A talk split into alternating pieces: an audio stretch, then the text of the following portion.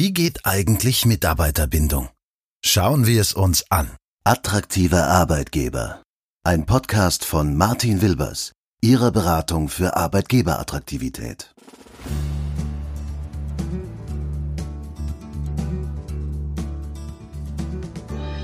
Moin zusammen und grüß Gott miteinander. Herzlich willkommen zu dieser Ausgabe unseres Podcasts. Wir wollen uns heute mit dem Thema Mitarbeiterbindung beschäftigen und uns auch ein bisschen die Frage stellen, wie man sowas eigentlich entwickeln kann. Also wie man Mitarbeiter länger bindet. Und wir wollen natürlich auch drauf schauen, was das Ganze mit dem Thema Motivation zu tun hat. Dazu vielleicht vorab erstmal eine Frage. Wissen Sie eigentlich noch, wann Sie das letzte Mal absolut top motiviert und mit dem Gefühl, die Welt verändern zu können, ins Büro gegangen sind? Arbeitgeber wünschen sich diese Art der Motivation natürlich bei ihren Mitarbeitern täglich. Das kennen Sie bestimmt auch. Und trotzdem ist es eine in mehrfach untersuchten Studien unumstößliche Tatsache, dass das leider eben nicht der Fall ist. Eine der bekannteren Studien zu der Thematik ist der Gallup Engagement Index und viele von Ihnen werden diesen Index bestimmt auch kennen. In diesem Index wird die Mitarbeiterbindung bzw. die Loyalität zu einem Unternehmen untersucht und unter anderem in einen Zusammenhang mit der Motivation der Mitarbeiter gesetzt. Seit ganz vielen Jahren verändern sich die Ergebnisse dieses Indexes aber nur sehr mäßig. Im Ergebnis zeigt sich äh, eigentlich beinahe durchgängig immer, dass äh, etwa nur so 15 Prozent der befragten Mitarbeiterinnen und Mitarbeiter eine hohe Identifikation und Bindung zu ihrem Arbeitnehmer aufweisen und hochmotiviert an ihre Aufgaben gehen.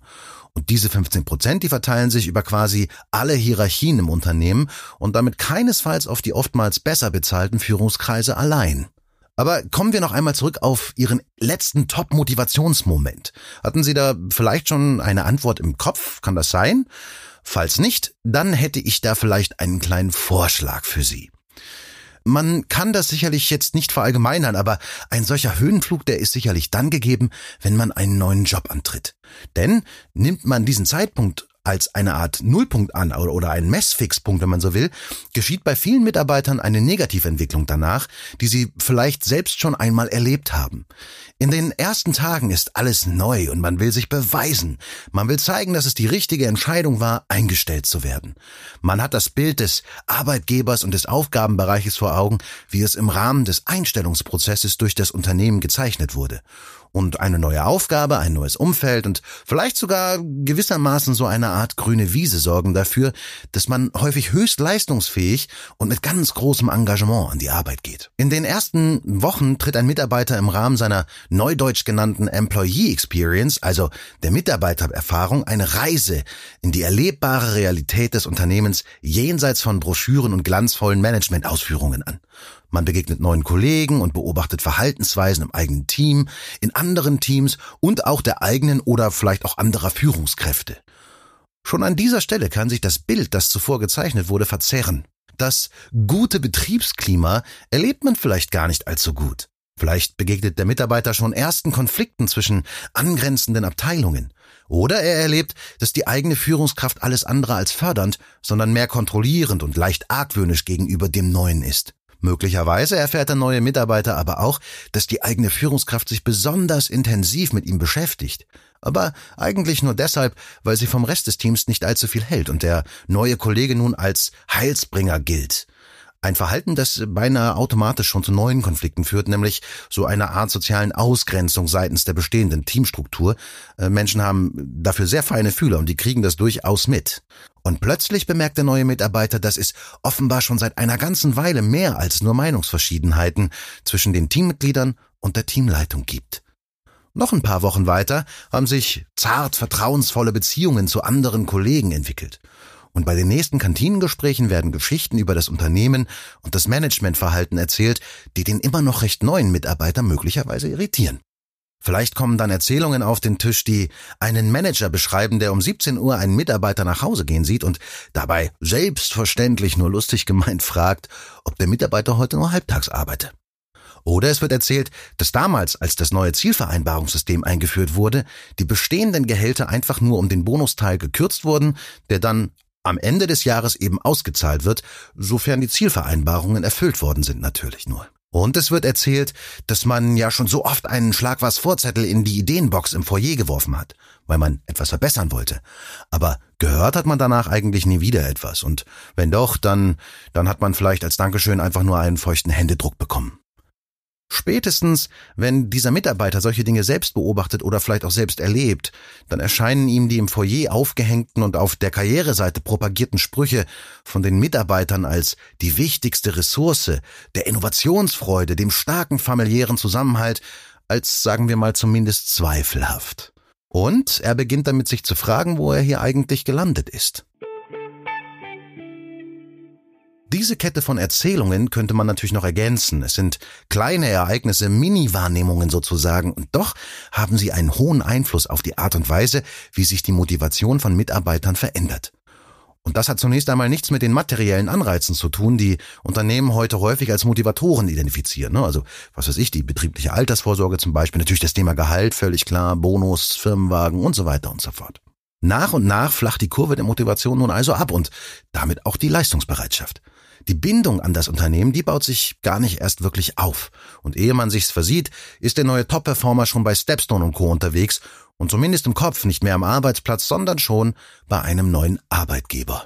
Materielle Rahmenbedingungen sind nichtsdestoweniger natürlich wichtig. Der Kickertisch, der Obstkorb und auch der kostenlose Kaffee, die können nicht ersetzen, dass Mitarbeiter für ihre Arbeitsleistung eine anständige Bezahlung erwarten.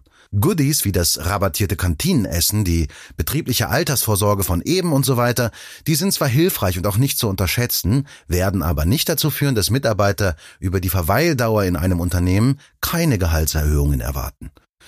Dieser Umstand verdient aber gegebenenfalls nochmal vielleicht einen ganz, ganz eigenen Beitrag, denn wenn Mitarbeiter nicht nach Zeit, sondern nach Leistung bezahlt werden möchten, was im Übrigen auch viel Sinn macht und sich damit auch eine gewisse Flexibilität erhoffen, dann kann es auf der anderen Seite natürlich nicht die Zeit, also die Verweildauer sein, die ausschlaggebend für ein höheres Gehalt ist. Aber wie gesagt, es braucht ein wenig mehr Ausführlichkeit, deshalb soll uns das oben genannte an dieser Stelle erst einmal genügen. Dass finanzielle Anreize nur eine kurzfristige Motivation darstellen und im Endeffekt jetzt nicht dazu führen, dass die Leistungsbereitschaft des Mitarbeiters steigt oder dessen Bindung an das Unternehmen steigt, das ist ja inzwischen recht weitläufig bekannt. Es macht aus meiner Sicht aber ganz viel Sinn, die etwas unglückliche Kehrseite dieser Angelegenheit ebenfalls zu betrachten. Denn was doch recht gut funktioniert, ist die Demotivation von Mitarbeitern. Und das betrifft nicht nur eine als unfair oder schlecht wahrgenommene Bezahlung. Den größten, vor allem aber auch schnellsten Negativ erzeugt das, was ich oben in den genannten Beispielen ausdrücken wollte, nämlich eine negative Employee Experience oder anders eine als negativ empfundene Unternehmenskultur. Man kann das gar nicht oft genug betonen, denn obwohl das immer wieder publiziert wird, also im, Netz dutzendfach zu lesen ist, scheint es, dass diesem Umstand eher wenig Rechnung getragen wird. Und möglicherweise liegt es daran, dass eine kulturelle Veränderung auf Basis der Bedürfnis- und Erwartungsstrukturen des Arbeitnehmers und des Arbeitgebers eine langfristige und durchaus auch kräftezehrende, letztlich aber vor allen Dingen eben schwierige Herausforderung darstellt. Eine Herausforderung, die zudem auf den ersten Blick nicht unbedingt umsatzrelevant erscheint oder eben grundsätzlich in Verbindung mit dem wichtigen Alltagsgeschäft steht. Menschen am Arbeitsplatz zu motivieren halte ich per se für schwierig. Jeder Mensch hat eine intrinsische Motivation, nur vielleicht nicht zwingend mit Blick auf seine Arbeit, sondern mit Blick eben auf andere Themenfelder. Ist das verwerflich? Nein. Warum auch? Im oberen Management ist aktuell zumeist eine Generation unterwegs, die das anders gelernt hat. Sie wurde mit der Arbeit als einer der obersten Lebensprioritäten erzogen. Und das Fleißigsein ist etwas, das auch heute noch in unserer Gesellschaft von Kindesbeinen an gelehrt wird. Natürlich ist das nicht verkehrt. Fleiß, Durchhaltevermögen und Engagement sind grundlegend gute Eigenschaften, die nicht nur am Arbeitsplatz vorteilhaft sind. Aber nachwachsende Generationen zeigen heute auf, dass sich ihre Lebensprioritäten verschieben. Viele Unternehmen und Chefs setzen das dann immer gleich mit einer zunehmenden Unlust zu arbeiten, aber das ist ja nicht richtig. Es geht eher darum, Arbeits- und Privatleben besser miteinander in Einklang zu bringen. Immerhin hat die Technologie unsere Effizienz über die Jahrzehnte wahnsinnig erhöht, während sich an unseren Arbeitszeitmodellen im Vergleich dazu eigentlich nur wenig geändert hat. Mitarbeiterbindung kann also nicht nur auf materiellen Anreizen fußen. Sie wird dadurch erhöht, dass man möglichst viele Faktoren, die einen Mitarbeiter demotivieren könnten, umgestaltet bzw. vermeidet. Es genügt nicht, sein Team zu Jahresbeginn zu einem Motivationscoach zu schicken, der zwei Stunden Party auf der Bühne veranstaltet, um dann der Meinung zu sein, die nächsten zwölf Monate müsste ja die Motivation auf hohem Niveau bleiben. Um zu verstehen, was demotivierende Faktoren sein können, lässt sich zum Beispiel mit der Kulturlandkarte von David Gray gut arbeiten.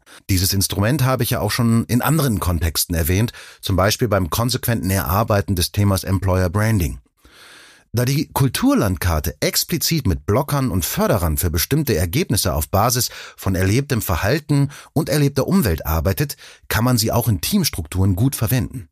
Mit Hilfe der Ergebnisse ist es im Rahmen eines positiven Teammanagements möglich, regelmäßig daran zu arbeiten, Demotivatoren zu mildern. Schnell geht das häufig mit Faktoren, die auf Teamebene passieren. Länger dauert es natürlich bei Dingen, die darüber hinausgehen. Aber auch über die Abteilungsgrenzen hinaus können die Teamergebnisse einer Kulturlandkarte hilfreich sein. Nämlich spätestens dann, wenn sich Führungskräfte gemeinsam mit den Kulturlandkarten ihrer Teams beschäftigen müssen. Einen guten Überblick über organisationale Bereiche, in denen durchaus auch demotivierende Faktoren liegen können, bietet äh, unsere Übersicht zur Employer Value Proposition, also dem Wertangebot eines Arbeitgebers. Das kann man bei uns auf der Website nachlesen, wen das interessiert. Einfach mal hinsurfen und da kann man sich das dann anschauen. In all diese Bereiche lohnt es sich hineinzuschauen und herauszufinden, wo in diesen Themen Blockern liegen, die einen demotivationalen Einfluss haben. Da das aber ziemlich unternehmensindividuell ausfällt, will ich mich an dieser Stelle mit einigen Aspekten beschäftigen, die durchaus als allgemeingültig betrachtet werden können.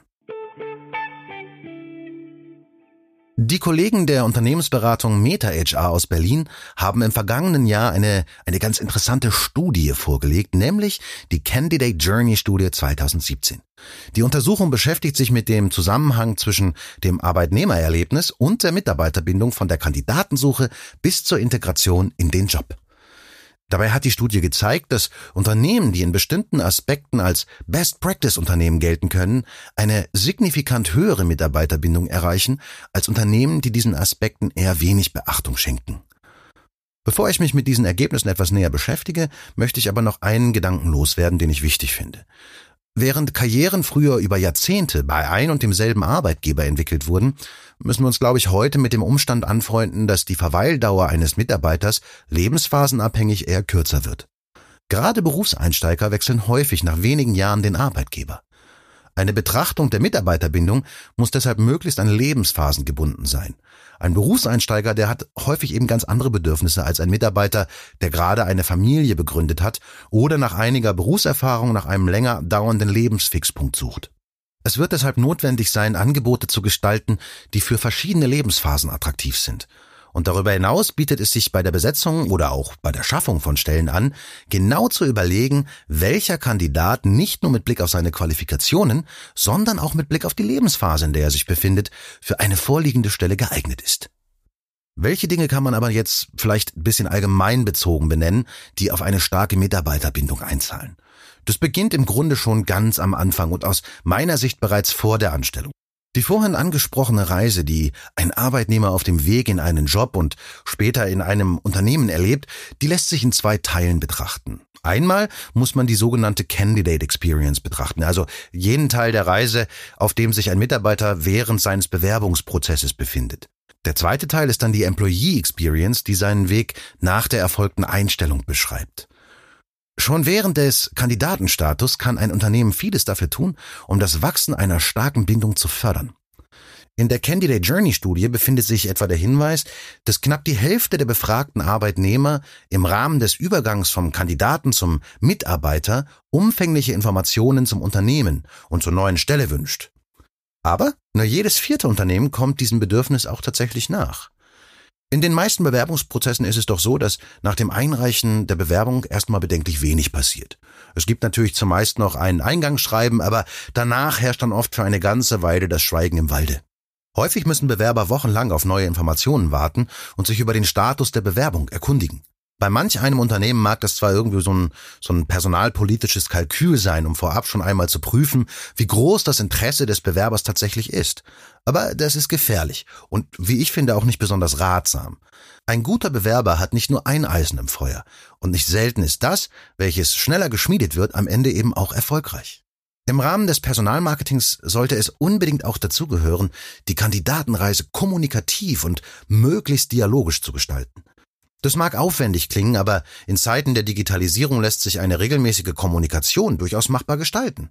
Da wäre zum einen etwa ein Kandidaten-Newsletter, der im Verlauf des Bewerbungsprozesses regelmäßig verschiedene Informationen zum Unternehmen präsentiert. Darüber hinaus lässt sich ein solcher Newsletter natürlich noch verfeinern, indem zusätzlich zum Beispiel Bewerber individuelle Informationen zu der neuen Stelle, möglicherweise sogar zum potenziellen neuen Team und zum Vorgesetzten angeboten werden. Bestenfalls natürlich multimedial, aber das muss jetzt im ersten Schritt natürlich gar nicht sein. Verwendet ein Unternehmen eine Bewerbermanagement-Software, ließe sich zudem eine automatische Statusänderung verschicken, etwa wenn eine Bewerbung in die Fachabteilung übergeben worden ist oder eben zurück in die Personalabteilung geht. Oder eine Info bei Verzögerung durch Krankheit, Urlaube oder sonstiges eben. Es gibt ganz viele Möglichkeiten, diese Kommunikation mit den Bewerbern intensiv und interessant zu gestalten. Möglich wäre auch ein virtueller Showroom, der eine Online-Betriebsbesichtigung ermöglicht, über Produkte und Kunden informiert, Standorte darstellt und so weiter. Über eine gut gemachte und regelmäßige Kommunikation mit den Bewerbern stärkt ein Unternehmen die Beziehung zu diesen. Das ist selbst dann lohnenswert, wenn man sich am Ende für diesen einen Bewerber zum Beispiel nicht entscheidet. Man sieht sich erstens immer zweimal im Leben und zweitens mag es ja durchaus sein, dass der jeweilige Kandidat bei einem Kunden oder einem potenziellen Kunden unterkommt. Ein positives Erlebnis während des Bewerbungsprozesses kann dann die ein oder andere Tür weiter und schneller öffnen, als das vielleicht sonst der Fall gewesen wäre. Mehr als ein Drittel der Bewerber der Candidate Journey Studie gab zudem an, dass sie es wünschenswert fänden, bereits vor dem ersten Arbeitstag in Unternehmensaktivitäten eingebunden zu werden.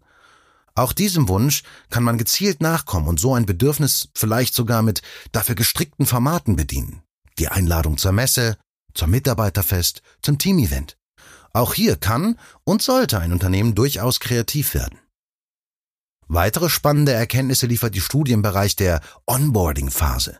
Den Studienteilnehmern nach bieten viele Unternehmen in den ersten Wochen des Ankommens keine Schulungen an. Und auch ein Ziel- und Erwartungsgespräch mit dem Vorgesetzten innerhalb der ersten Woche haben 40 Prozent der Befragten nicht erlebt. Wir selbst stellen immer wieder bei unserer Arbeit fest, dass die Phase des Ankommens im Mittelstand natürlich vor allem davon geprägt ist, einen neuen Mitarbeiter möglichst schnell ins Arbeiten zu bringen. Am ersten Tag gibt es meist die obligatorische Tour durch das Unternehmen. Man lernt das Team kennen, vielleicht gibt es noch einen Laufzettel mit Ansprechpartnern im Unternehmen, bei denen man sich vorstellen sollte. Und dann gibt es natürlich noch viel Administratives zu erledigen, wie jetzt zum Beispiel Betriebsvereinbarungen, IT und Co.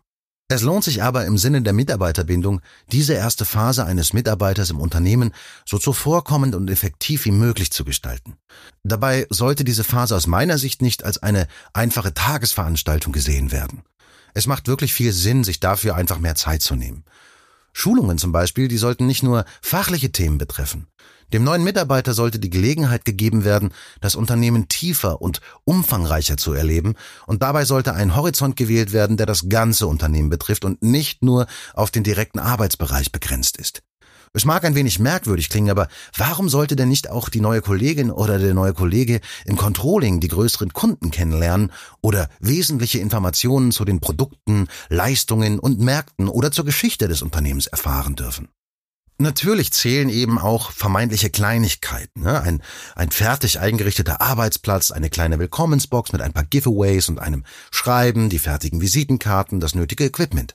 All das sollte sich der Mitarbeiter nicht mühsam selbst zusammensuchen müssen oder mittels Salamitaktik erhalten. Diese Dinge sollten das neue Teammitglied von Anfang an erwarten. Genauso wie ein gemeinsames Mittagessen. Bei manchen Kunden von uns passiert all das und sogar noch mehr aber teilweise wirklich abhängig davon, wer die entsprechende Führungskraft ist. Unternehmen sollten aber darauf achten, dass solche Dinge zum guten Stil in der gesamten Führungsmannschaft gehören, regelmäßig geprüft und von der Personalabteilung begleitet werden. Es ist immer sehr unglücklich, wenn das erste Erleben nicht standardisiert ist und jeder was anderes darüber erzählt. Dass die Persönlichkeit der Führungskraft und der Teammitglieder am Ende natürlich dennoch einen enormen Einflussfaktor darstellen, ist klar. Während die Arbeit an allen Teilen der Mitarbeiterreise bezogen auf die Inhalte des Nutzwertangebotes eines Arbeitgebers eine intensive Auseinandersetzung benötigen, scheinen die gerade genannten Aktivitäten ja eigentlich ziemlich banal und irgendwie auch beinahe selbstverständlich. Jeder Personaler weiß das. Und im Grunde weiß das auch jeder Geschäftsführer. In der Praxis zeigt sich aber, dass man von Selbstverständlichkeiten einfach nicht ausgehen darf. Vielleicht auch deshalb, weil die Motivation, eine hervorragende Einstellungs- und Integrationserfahrung für Mitarbeiter zu gestalten, irgendwann so sehr dem Alltag weicht, dass die Aufmerksamkeit für solche vermeintlichen Banalitäten schlicht verloren geht. Man kann aber nicht oft genug betonen, dass gute Personalarbeit ein wesentlicher Eckpfeiler für den geschäftlichen Erfolg eines Unternehmens ist und damit als strategische Aufgabe nicht weniger wert sein darf als das Controlling, der Vertrieb, die Produktion oder eben andere strategische Bereiche der Unternehmensführung. Nicht zuletzt deshalb, weil auch in diesen Bereichen Menschen arbeiten und nicht nur Excel-Tabellen. Vielen Dank fürs Zuhören an dieser Stelle. Ich hoffe, es waren wieder einmal ein paar Gedanken für Sie dabei, vielleicht auch ein paar Dinge, die ja dazu führen, dass Sie sich das ein oder andere in Ihrem Unternehmen nochmal anschauen mögen. Viele weitere Informationen und natürlich auch das Ganze zum Nachlesen finden Sie unter www.martinwilbers.de. Da finden Sie auch unsere Kontaktdaten. Wir freuen uns natürlich immer über Feedback. Ich im Besonderen natürlich zu diesem Podcast. Schreiben Sie uns, rufen Sie uns an oder das können Sie natürlich auch machen. Besuchen Sie uns einfach in den sozialen Medien. Ich würde mich riesig freuen, wenn ich Sie zur nächsten Episode des Podcastes begrüßen darf. Voraussichtlich natürlich wieder in zwei Wochen. Bis dahin wünsche ich Ihnen eine gute Zeit. Ihr Martin Wilbers.